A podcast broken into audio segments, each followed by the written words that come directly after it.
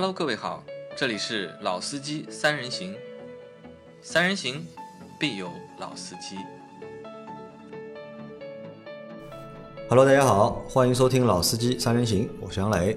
大家好，我是老倪。大家好，我是阿 Q。好，我们的节目又如期更新了啊！那这期节目啊，和大家还是聊一台新车，而且它不但是台新车，还是一台大车。那我们上期节目聊的是 ID 三嘛，是一台小车。那这期呢，和大家聊一台大的新车，领克的零九。那领克的零九在上上周也发布了价格了。那这个车呢，马上也要上市了，那所以来和大家聊一聊这台车。那阿贵觉得这个车，如果我们如果要聊这个车的话，聊的点在哪里？这个车有什么好聊的点？一呢，这个车呢，作为一个领克这个品牌，因为领克的品牌的定位本身就是年轻、有活力、有朝气嘛，嗯，荷尔蒙型的一个品牌，啊，突然之间出了一台这么大的中大型的 SUV 啊觉得这个就是一个好聊的一个话题。他为他为什么要出这么一个车？啊好像和就是年轻啊、朝气啊、运动啊好像没有什么太大关联。直接从什么呢？直接从大学毕业的小伙子，从从愣头青，嗯，突然之间，哎，一夜之间变成两个孩子的父亲，变成一个大的奶爸，就这种感觉。这是第一。第二的话呢，就是说这一个车的目前的定价不是已经出来了嘛？嗯，定价呢，说实在的，就是你客观去比较，有这么大尺寸的车，无论是合资还是国产的，嗯，你从这个维度去说这个价格跟它的配置去衡量一下。如果说如果说是以那个平行去看啊，这个尺寸有这么多配置，其实这个定价的话呢，嗯，客观来讲不算贵。不算贵。对啊，其实确实是不算贵。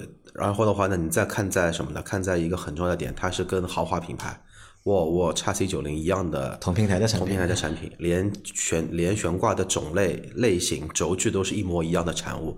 那 x C 九零优惠幅度再大，至少五十多万吧，落地要六十起。那零九的话，也就卖个三十万出点头落地的一个价格。那从这个维度来看，我认为价格是很合理。很合对吧理。？非常合理，就是国外品牌的豪华品牌的一半的价格，你可以享受同样基因的一个产品。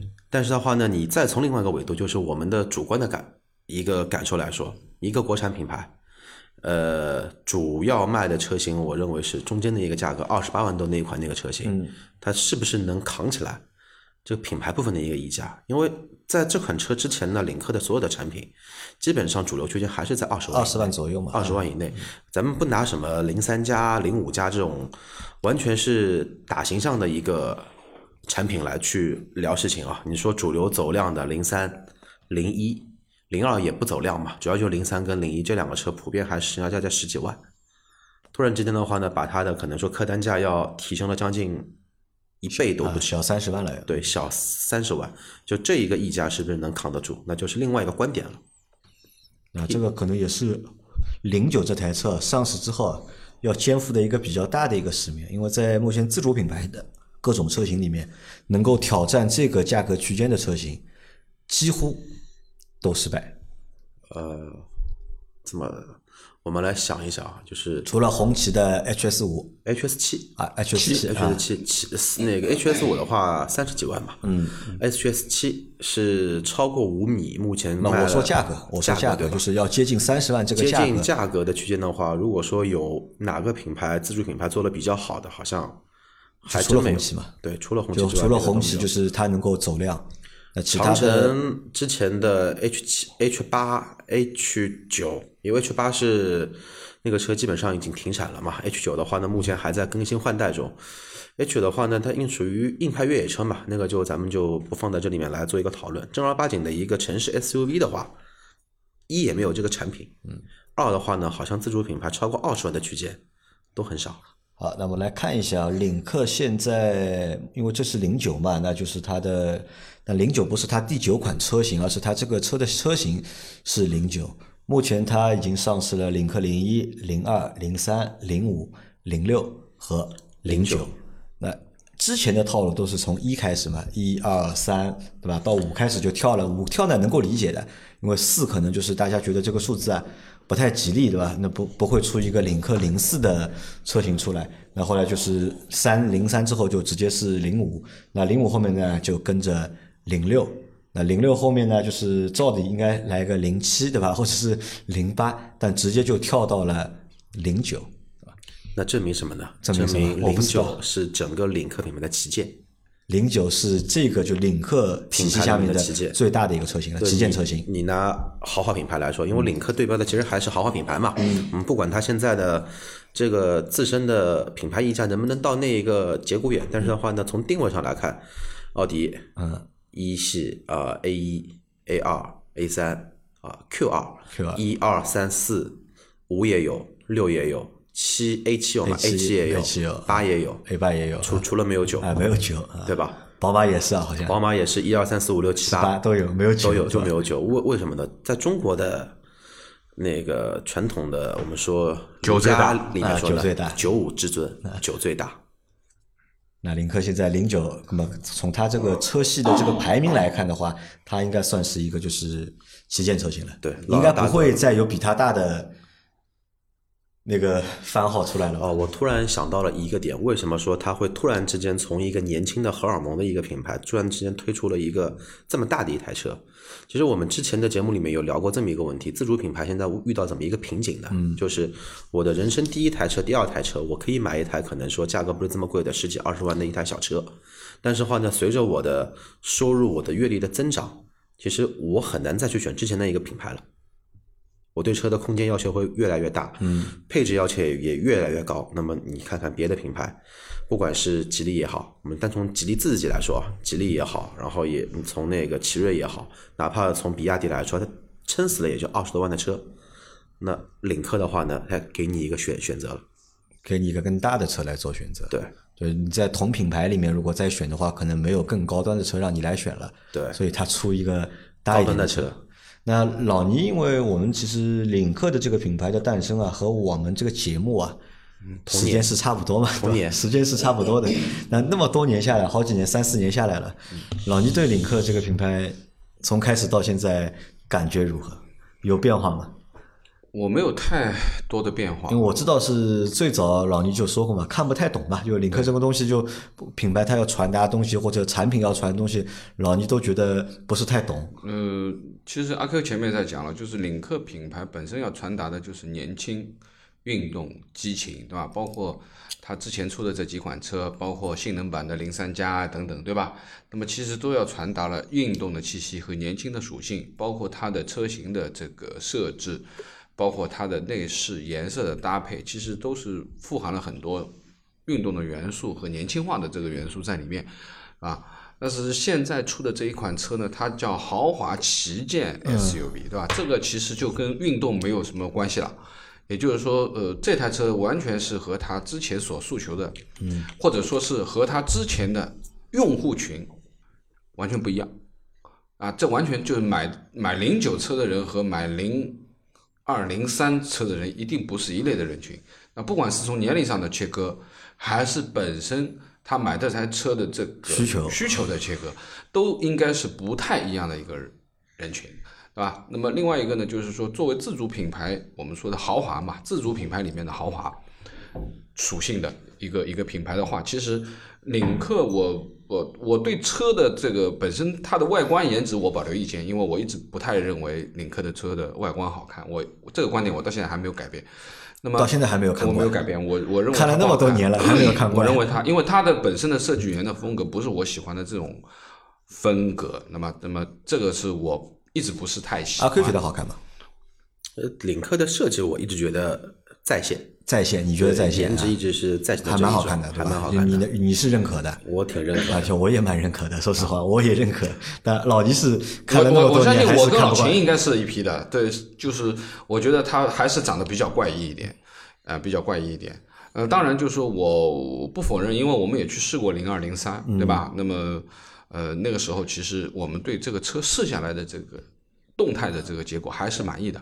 虽然那个时候还是个三缸的这个机器，其实从抖动啊，从整个的悬挂的素质啊回馈啊驾驶的感受，其实都挺好。那么包括这个内饰这一部分，其实呃虽然它年轻化，但是其实还是能体现出它在这个内饰上面做的这个呃质感吧，或者说是还是蛮精致的。这个而且这一点我阿 Q 给领克的内饰给它贴了个标签嘛，对吧？阿 Q 说领克的内饰是轻奢嘛，轻奢，对吧？其实整个车的一个定位，品牌定位其实就是轻奢，这个是我的一个观点。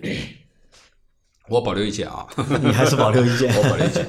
对，那么对于怎么样讲呢？其实，呃呃，把话又说回来，就说回到领克零九这台车，对吧？就是说，它既然已经定义了叫豪华、嗯，智能旗舰 SUV。而且呢，就是其实网上已经传了很多的信息了。其实为什么我们不不太去去讲这台车本身的基础的东西？其实已经都大家都知道，它的基础来源于。那关键是我们没有看到实车，一个 实车我们去了这是一部分 4S 店没有实车，因为是但是它的基础信息，其实在很多其他的这些嗯这个车媒体里面都已经爆出来了吧？就是包括它的底盘，对吧？和沃尔沃同源的 SPA 的底盘，包括基本上它的动它的动力也是现在的 T 五，就原来 T 五的，就 B 现在叫 B 五的那个动力版本啊，不是不是呃不是 B 六的那个啊，就等于说两百五十匹的差不多的这样的一个两点零 T 的基础。对吧？那么基础素质的东西都已经在了，就一台车无非就是底盘、发动机、变速箱，对吧？就三大件的总总总块的东西。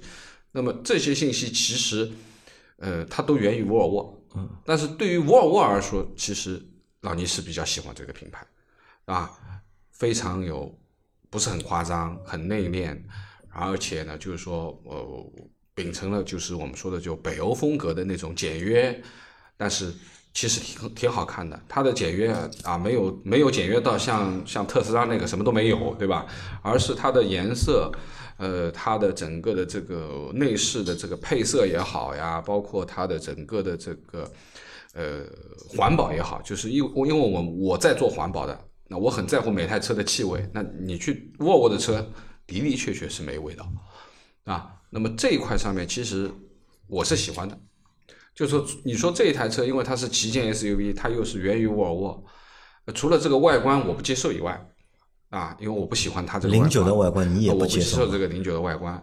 但你有没有发现一个点啊？就是我们说领克的车外观奇怪啊，其实这说它的外观奇怪啊，也是从就是零一零二开始的，就觉得它的这个外观设计啊，有点点前卫，或者有点点就是让我们看不懂。但是再看再往后面看，你看后面出的车 零三对吧？零五零六，我觉得都蛮正常就习惯了就越来越正常了。其实它还是一个风格的东西，但是你相对看得多了，也就相对比较习惯一点了。但是对于行车灯和大灯这样的分体的这样的设计，其实我是保留意见的。当然，呃，这个里面也也不是说没有做的很漂亮的，对吧？其实我我一直说过哪一个我觉得还可以，挺漂亮的，对吧？就是哪怕你的行车灯和大灯是分离的，但是它设计的很巧妙，感觉上面不是很奇怪，对吧？也挺融合的。但是对于领克而言，就是我一直对它的这个呃前脸部分我保留意见啊。那么呃，我们现在也没有看到实车，也没有去开，对吧？但是最基础的东西，只是说这台车前面应前面你提的这个，它为什么会出这一台车，对吧？和它原来的这个诉求，它的用户品牌的定位，我觉得是是背道而驰的，对，有蛮大的就是反差的，对吧？或者有没有可能是这样？因为对于领克来说，它要出新的车型吧，但其实大家也知道，就是出一个新的车型啊，其实是一件很难很难的事情，成本、时间，对吧？然后你出来之后，是否能够得到就是市场的认可，这个当中就是又有风险，就成本又大。那现在反正和沃尔沃是一家嘛，嗯，对吧？有这个就是技术的资源，或者是有这个技术的储备，对吧？直接拿沃尔沃的车型过来拷贝，嗯，对吧？那你看一下，就是沃尔沃现在那么多车，对吧？沃尔沃有 S 六零、S 九零、x C 四零、x C 六零、x C 九零，那基本上你看都已经复制了。啊，都已经复制。S 六零的话就是新锐的呃新锐，对吧？新锐吉利的新锐，我们我们说它是小的，就是那个 S 小六零，啊，小的 S 六零，对吧？上次我们看到的就我们之前做过新月 Air，对吧？那那台车也是一个就等于类似于 x C 六零啊那现在就是没东西模仿了嘛，对吧？或者没东西就是 没东西做了嘛，对吧？那可能就直接出一台相对来说比较大的 SUV，一呢去填补一下这个车型上的空白，对吧？二呢也可能要尝试一下这个市场上面的一个空白，因为我们在做节目之前，我们看了一下，就是在自主品牌里面，车身过五米的 SUV 其实不多呃，基本没有啊，有有哪几台？就是上除了汽硬派啊，除了硬派也把如果也把硬派算进去的话，嗯上汽大大通 D 九零 D 九零啊，D 九零 Pro 对吧？对，那个这个是过五米米的。刚刚说的那台红旗 HS 七是啊，也是破五米的，破五米啊。然后好像就没有。像长城的 H 九和广汽传祺的 GS 八都没有到对，到五米，其实 H 九的那个就是说现在在一些网站上的一些定位，我觉得有些问题啊，它一直把它归类为中大型的 SUV，其实就是中型 SUV 的尺寸，那归类这一块有些问题在，但是那些车普遍都是什么的四米八、四米九这样子，四米九过一点点，这个是自主品牌的，嗯前面还说过有个什么品牌，我东风的我不认识，不是东风的，是那个奇瑞的，好像是。呃奇瑞的星途，星途。星途有一个车，我看一下。和星途揽月对吧？啊，星途揽月对，星途揽月也没该也没有到五米，五米多了，五米多啊。五，米多了，那你看啊，就是在自主品牌的就是 SUV 的车型里面，就是过五米的车本身就不多，而这些车呢，刚刚爆出来的这些车型啊，就听名字就知道了，就没销量的。因为在我们的就是销量节目里面，基本上是不会读到这些车型的名字。那如果我们再把就视野再放大，把合资的 SUV、合资品牌 SUV 放进去看的话，就在这个价位里面的，就太贵的不要说，就不在这个价位里面的有哪些？卖的最好的就是途昂呀。途昂啊，卖的最好就是途昂啊，对吧只有途昂对，途昂是过五米的，对那么这个价位里面，其实其他的，比如说呃大的，像福特的那个探险者，探险者那肯定它销量也也也不行没有多少，啊只有就一一三位数的销销量还有它的美国同胞，对吧？别克雪佛兰、啊，对啊，昂科雪佛兰旗、开拓、昂科旗开拓者开拓开拓者，者，那么呃好像五米的就没有了，剩下都是四米九多的，就是现在新上的，比如说汉兰达什么都是四米九啊这样子对，，那个属于中型嘛。都不到。那么它其实也会往中大去标，因为它毕竟是七座的这个嗯尺寸上面其实也没差多少，实际上尺寸上也没差多少那。你看在这个尺寸级别和这个价位级别里面啊，就是卖的好的，也无非也就汉兰达和途昂这两款车型是卖的看得到量的，对对，我们现在在说的是什么呢？是传统燃油车啊因为小伙伴电车不算对，因为小伙伴肯定会问，理想为什么你们没算？因为理想那个，我刚刚跟杨磊也争了一下，那个虽然有发动机，嗯，但是上绿牌，我们现在把绿牌排除在外。我们只那你看这样的，你看这样的一个就是市场区间啊，其实很小嘛，对吧？非常的就是小的一个市场，那为什么就是还要去硬要去挤这样的一个市场呢？这个意义到底在哪里我的感觉是这样，就是因为我们其实普通的对于自主品牌而言，其实能够到这个价位的车很少，对啊，嗯，对吧？SUV 就是特别是这个尺寸、这个价位的车很少。那么中型的比较多，或者紧凑型的都有，对吧？但是中大型的还真的前面我们数了一下，还真没有。那么第二个呢，就是说呢，呃，现在它基于沃尔沃的这个架构，现在等于是对半嘛，差不多吧。因为如果你像用同样的这个基础素质的话，换上沃尔沃的标，那可能就是一台五十几万的车了，对不对？那它现在价格只有一半的价格，而且它的配置啊各方面的东西都不弱，都不差，对吧？也就是说，呃，我们怎么讲呢？就是说，这种价位段里面，前面阿 Q 已经说了，这个尺寸、这个价位段达到这个配置，而且它的基础素质和底子都很好的，卖这个价格还真不贵。对不对？就就关键就是领克这个牌子撑得住撑不住，这是一部分，对吧？当然就是说，大家现在从零一、零二、零三、零五、零六，其实现在零五也不便宜，对吧？零五也有也要二十五万，那差不多二三万、二十五万，零五的话，如果是零五加的话，二十三万、二十六万吧。对吧？那么也就是说呢，其实再多几万块，那尺寸要大一号啊，尺寸要大一号，这个是个五米的车，那么这个前面说了，就是这个空间比较空白，嗯，这是一部分。那么相对于合资车而言，其实前面能够卖得上量的只有两台，一台途昂途昂和汉兰达一台汉兰达。那汉兰达你是买不到，嗯，要加价。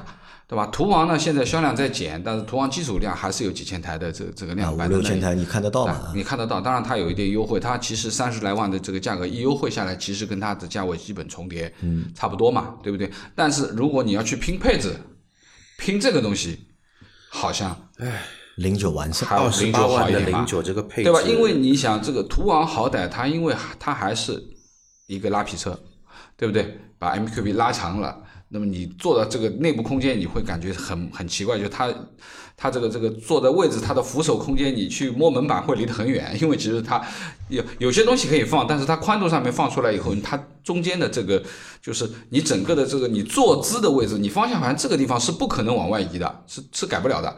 对不对？也就是说，你去看途昂会有一些奇怪的地方，就是壳子很大，内部中间其实它没变，还是原来的一个中型的一个大众的一一个对吧？风一个一个风风格的东西。所以说呢，呃，相对而言，其实今天在聊的就是说，其实我们在看啊，这个车到底和谁会产生竞争？其实没有什么没有竞争没有什么竞争对手。没有什么竞争，对吧？找了一个就是虽然说找了一个空白的市场，或者相对来说竞争不激烈的市场，但这个市场呢好像又太小。因为前面阿奎和老倪都提到了一个点嘛，就是它的这样的一个售价二十多二十八万多对吧？还是二十六万多？二十六万九千八起，二十六万起到三十三十二万三十二，这个价格就是你们都问了嘛？这个价格就是领克这个品牌撑得起撑不起这个价格？那我倒是觉得是撑得起这个价格的，就不管这个品牌的定位也好，还是这个产品给到大家东西也好，是能够撑得起这个价格的。OK 但只是呢，就是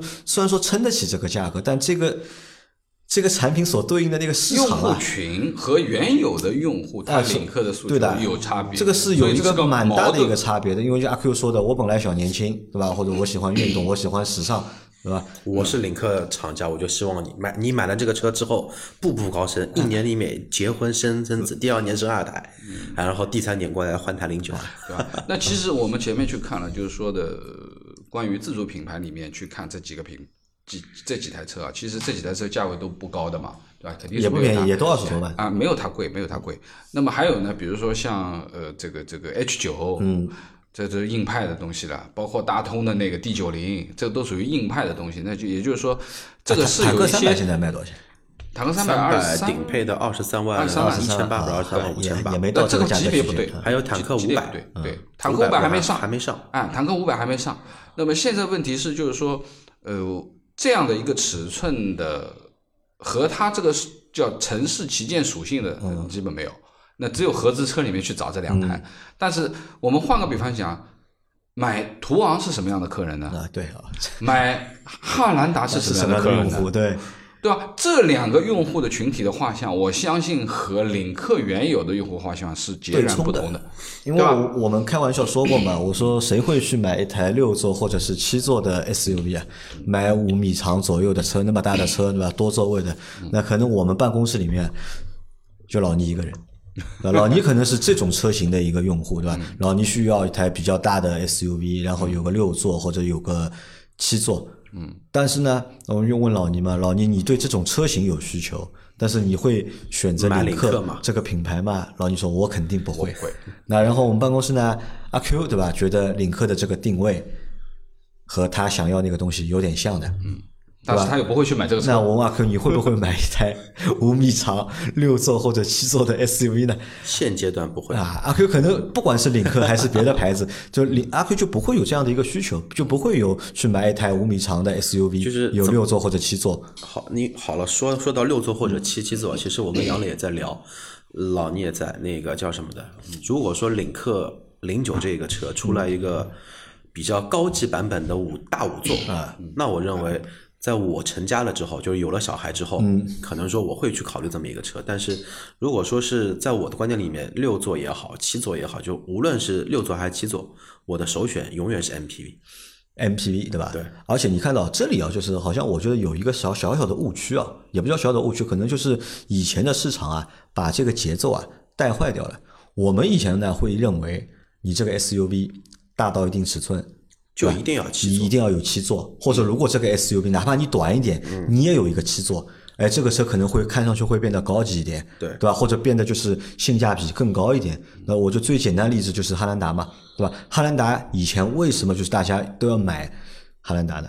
有一个点就是当时七座的 SUV 啊，没有，没有啊，没有，就它一台所以真的有就是位置需求的，有多座位需求的用户啊，所以会选择汉兰达这个车型。但是我们反过来想，一台车真的是座位越多越高级吗？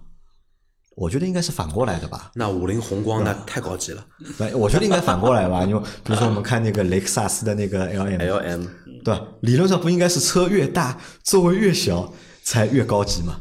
包括我们看那个就是呃那个自主品牌有一个高和，对吧？对做那个高端的 S 呃电助电电车的，人家啊人家啊人家有一个高端的版本，对吧？就是四座版。对吧？这个反而我觉得，如果这个车型如果能去做一个就是五座的版本，嗯或者做一个四座的版本，嗯，可能啊，就是更高级。啊更高，真的可能更高级。就是如果说它的这是一个大的五座，对吧？它的呃这个乘坐空间会比较宽裕。那它的后备箱空间，因为它从七座减成了五座，其实也是非常之宽裕的，这个是不用去考虑的，对吧？或者说，它要做到一个四座，那就奢华了，啊，这牛逼了！个就是往奢华的走了当中做一个固定的扶手，对对吧？对不对？那你就照着迈巴赫 S 六百的标准，对吧？四座，对吧？三百来万起，但是怎么说呢？就是说，这个也是现在很多品牌没有摸到的这么一个点在在里头。其实还有一个误区就是什么呢？大家很多人都会去关注 SUV 的七座是不是舒适度会够。就是在我在我在在我眼里，这个就是一个很伪命题的一个伪伪命题。就是我认为是幼稚园的小朋友都都会知道，我十个平方，我家我家里我的房间就十个平方，你要给我放一个六尺的床，我厨放哪里？我的写字桌放放哪里？其实这个道理是一样的。你买了一台七座的 SUV，除了买到全尺寸之外，你哪怕买全尺寸的，未必第三排会有二三十万的商务车来的要更加舒服一些。那为什么一定要去追求买一台六座或者七座的 SUV 呢？你是觉得带家人穿穿越一个无人区，或者说跑一个长途，第第三排的人抽签挤在后面，挤的自自己真的是腿麻屁股麻舒服，还还还是说大家宽松一些，买一台 MPV？这多人乘坐一定是 MPV 是首选啊，因为它的底盘结构决定了这个东西。你 SUV 的话，你再怎么样，其实你最后后面坐，你肯定你的脚上脚下面的空间，对吧？会比较局促，而且地台比较高，最终会造成一个小马扎的坐姿。这基本都是这样。因为我们说实话，最近其实试了蛮多这种车，包括新的汉兰达、新的陆放都来，我们都去看、都去试、都去做。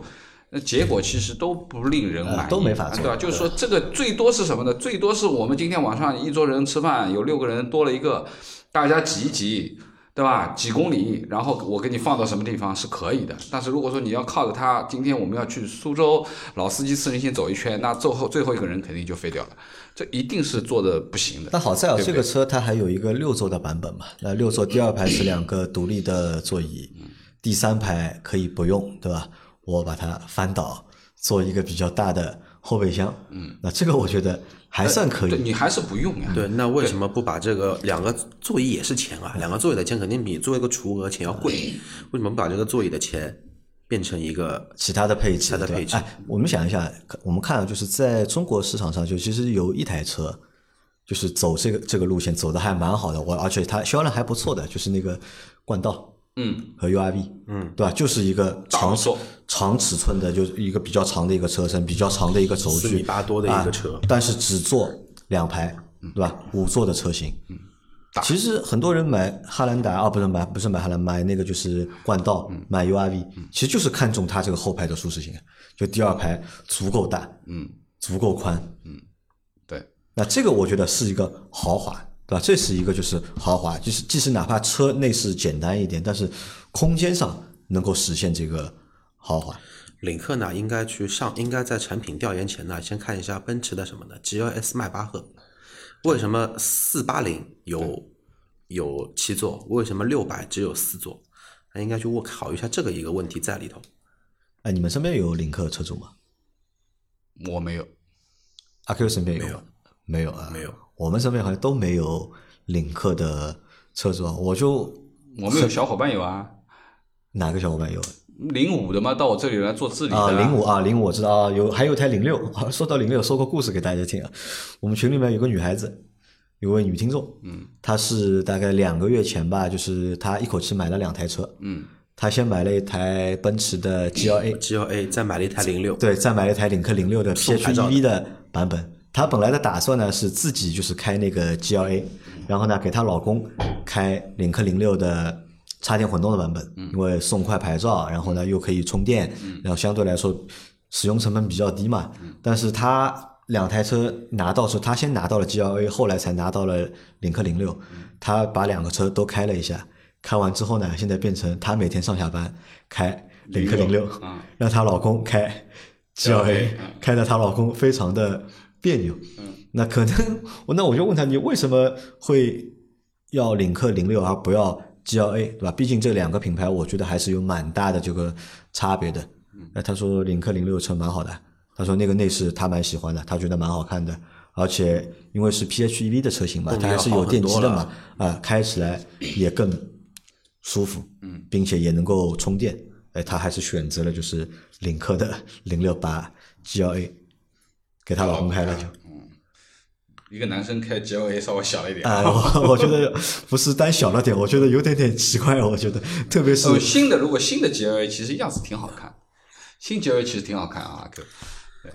其实我们不知道领克的用户的画像到底是什么样，但至少这个品牌给我们的感觉，我想他们的用户画像相对来说应该都是偏都在30岁以内啊，都是也不一定三十以内吧，就是相对来说还是偏年轻的，或者心态偏年轻的，就更爱玩一点，嗯，对吧？但是你大车大车的话，奶爸，嗯对吧？顾家，对吧？要么带小孩，要么带老人，对，其实还是烧回老问题嗯嘛，就是呃这种呃我们说的 SUV 为代表的中大型的，其实现在这两台车，一台德系，一台日系。那这个用户画像，你想大众它一定不是走豪华这个路线的，对不对？它本身内饰各方面就是属于我们说的大众标准。但是你说这个汉兰达，那么就另外一种，就是很多人为了图省心，对吧？因为汉兰达相对故障率各方面丰田都比较低，维护成本各方面，包括这个车的保值率也是属于杠杠的。那么很多人买汉兰达就是觉得它好开、好用又保值，务实嘛，那这种其实这种用户就实用很务实嘛，对不对实用主义很务实。但是领克的品牌里面有务实和实用主义的这种元素嘛？还要有一定的年纪。没有吧？我觉得，对吧？都没有，对吧？那是不是因为这一台的上市啊，他想稍微转化一下，往稍微成熟一点的路线，稍微呃稳重一点的去走嘛？通过这一台车，另外我觉得很难。这就是另外一个就是拉高本身产品的一个价格产价格线嘛，因为它的这个包括 PHEV 的这个版本的话，其实都已经超过三十万了，对对吧？那么就是说，在原有的这个二十几万的这个标里面，它现在已经有突破二十几万的这个瓶颈了，对吧？跨到三十万这个区间的一个产品了。当然，这个产品力其实还是挺好的。就我们去看这个东西，但我们觉得不错。不太同意啊，就是我不同意的原因很简单啊。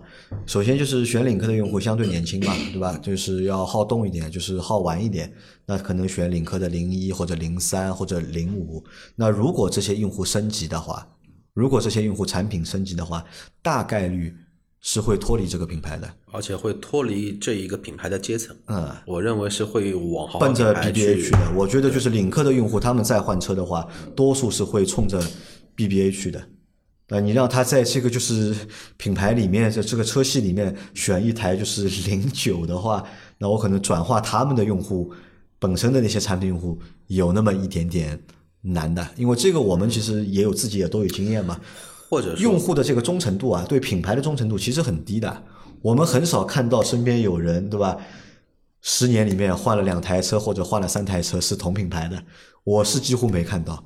我知道我们有一个听众，他是非常有意思，他是十年里面开了两台车，而且是两个同样的车型嗯图案啊，对的，图案？这个是非常呃少见的。呃，也有我身边，因为我的同事原来是一台帕萨特，呃，现现在换换了探岳，啊，探岳啊，可能它是车型变了嘛，它是从轿车变成了 SUV，、啊，但是他还是选大众，因为他觉得大众他用了没问题嘛，嗯。他就比较信任大众，而且相对而言，就是说大众品牌而言，就对啊，那大家都比较熟那你在想呀，你选大众的用户本身，这些用户也蛮务实的，也也很务实，和买买丰田用户其实很像的嘛。对啊，对啊，对啊，所以说呢，这个部分啊，其实很重要的就是说，我在想啊，就是因为我们现在在看这个领克的车型里面，其实它有没有可能性，比如说像零二、嗯。零三这种二十万以内的嗯，用户，就原来我们去试的零二、零三，去转换成零九啊，长大了，呃，我觉得更不可能，我觉得更不可我倒。跟老倪的意见有某些情况下类似，我是这么觉得的。他可能呢不是说去转化买零二零三这一类客户，但是呢他会去转化什么呢？转化零二零三这一些客户的父亲家人，老爷子觉得，哎，小朋友开这个车也不错，面子上呢也不算太掉，对吧？配置也好，安全系数也不差，用的又是沃尔沃的东西。我现在要换车怎么办呢？这个要要退休了，对吧？买一台车子换台 BBA 呢，成本有点高，要不要换台这个车试试看吧？好了，要我觉！得这个可能性会有一六十岁退。休的人去买一台领克，哎，这个比较小，你要知道，在汽车文化发达的国家，往往那些开了敞篷车的一些人，啊基本上都是老头老太。但你要知道，人家老头老太为什么到老头老太还在开敞篷车，是因为人家十几岁、二十几岁的时候就在开敞篷车，这个人家是从小开或者说到大的。是圆一个梦，对吧？还有一种情况就是什么呢？零九只不过是领克踏入三十万区间的一个怎么第一说呢？款产品第一款产品，还有零七跟零八，因为前面我们但是你看，从产品序号上面，你看零九已经是最大的，你没开很难再出一个零七零八卖的比零九还贵的产品。好，它但是它可以转，它可以换轿车没有。啊零七零八可能会是个轿车，我可以出轿车，会可以出一个轿车。领克还差一台什么车？还还差台跑车。跑车啊，插台跑车啊，对，但跑车我觉得零七零八不太可能，有可能会另外起一个新的名字叫零零一，做跑车。那跑车不做了嘛？因为跑本来那个极客零零一是 Zero 嘛，是放在就是领克下面的嘛。但是现在因为可能觉得这个电车这个市场特别好嘛，又可以单独拉一个公司出来嘛，可以单独拉一个公司出来嘛，那么就把那个车型就分出去了嘛。嗯嗯。那总的来说，今天讨论的东西啊其实并不是这台车啊，型就是我们不谈这台，我们谈的是用户画像。对的，到底谁会买给谁领克零九，对吧？它的用户画像到底是什么样的，对吧？它的一个用户的定位到底在哪里？看不懂。啊啊，比较奇怪。这有点像什么呢？有点像前几年马自达还活得没那么惨的时候，马自达的 C C X 八和 C S 杠七，那两种车型，因为马自达的车型呢都会宣称一点我运动嘛，zong zong 的这种感觉，但是买到七座六座这么大尺寸的一个车，又有几个家长会带着自己的小孩 zong zong 开在这么大一个车，但是融不起来啊。怂不起来。但说到这个，还有一个点，我觉得也可以我们聊一下。你看，领克从一个年轻的品牌，对吧，出到现在零九这个车型，那么看上去也在往成熟的这个方向去走，对吧？那么当时还有同期还有一个品牌魏，嗯，对吧？魏当时出的那个车型魏 V 七和 VV 五，那看着呢其实都蛮老气的，啊，真的都蛮老气的，我觉得是蛮适合老倪这个年龄层的用户使用的，而且老倪觉得也不错呀。老倪当时看到样子也觉得哎挺好，啊挺好嘛，对，啊，但是相对比较比，但是就与领克相比的话，啊这个你更能外观接受我更能接受点，哎，但是魏派现在做的呢，对吧？新的产品线出来，对吧？都是往 年轻的，嗯，对吧？或者是和以前老气的那个感觉啊是不一样的。这个说明什么？说明就是我们的自主品牌，这些就是高端的自主品牌，他们也在不停的在尝试做变化，去试探用户的这个弹性啊，心里的那个接受程度啊，到底是一个什么情况？但客观来说，老倪说那个，我只是说我的个人喜好的客观来说，老倪觉得魏派的车长得他能接受，我觉得魏派的车以前的 VV 七、VV 五，我觉得我能接受这个外观。现在新我们的摩卡现在是跟马奇朵，摩卡那个嘴不要太大哦，就可能因现在的老牛我估计也接受不了的。因为摩卡跟马奇朵的话呢，我在三个月前不是那个时候不是想订那个坦克三百的那一会儿嘛，正好那个坦克三百的，因为坦克那个时候也是坦克的内饰倒是我的但是坦克那会儿它也是画在魏派下面下面的，所以说呢，看到了实车的诶那个马奇朵和那个叫摩摩卡，卡，嗯这个实在没有这个欣赏实不来欣赏，啊，欣赏不来。实在觉得有一些老倪应该也也欣赏不来。老倪说能够接受的只是 VV 七和 VV 九啊 VV，VV 五他是能够接受的。对但现在的那个呢，又变成了那个时候还比当较时的领克了，因为那个时候你有这样的一台外观，感觉很动感，然后又有个四出大排气，那个时候哪有四出大排气啊，对不对？看上去就觉得哎呀有一个段子嘛，对啊，你要追上去看看是个什么车，对吧？是唯一一款四出排气、百公里提速、十秒开外的车。好吧。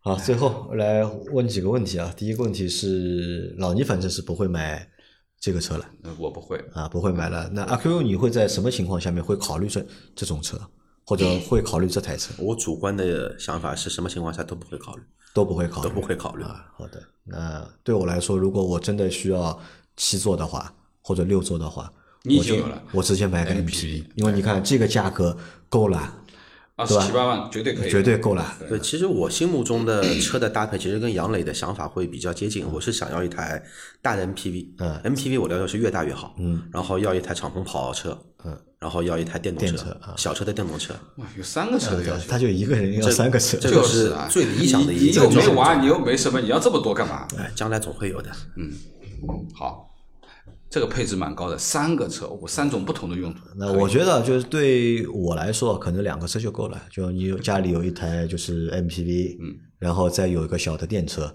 上下班开，对，我觉得就能够满足了。你现在就是这个标准，挺好呀。那老嗯哦，我知道阿辉的那个三台车还有个原因的，如果就是老婆再来一台，嗯对吧？老婆老公一人一台上班开，对吧？再生一个大车人在家里面，对那么到逢年过节，哎，带着家人，对吧？开着大车出去玩嘛，这也算是一个配置啊。因为在我的用车场景，就是可能说我的心愿清单里面，嗯一直想有一台属于我的两门的跑车，而且一定要敞敞敞篷的。那等会儿那个钥匙给他，啊，你那个敞篷的两门有 smart 让他开我那。个敞篷 smart 可以 Smart 我马上达成，就是最好呢有一台车跟敞篷的你没有用过，敞篷的两门的两座的可以吧？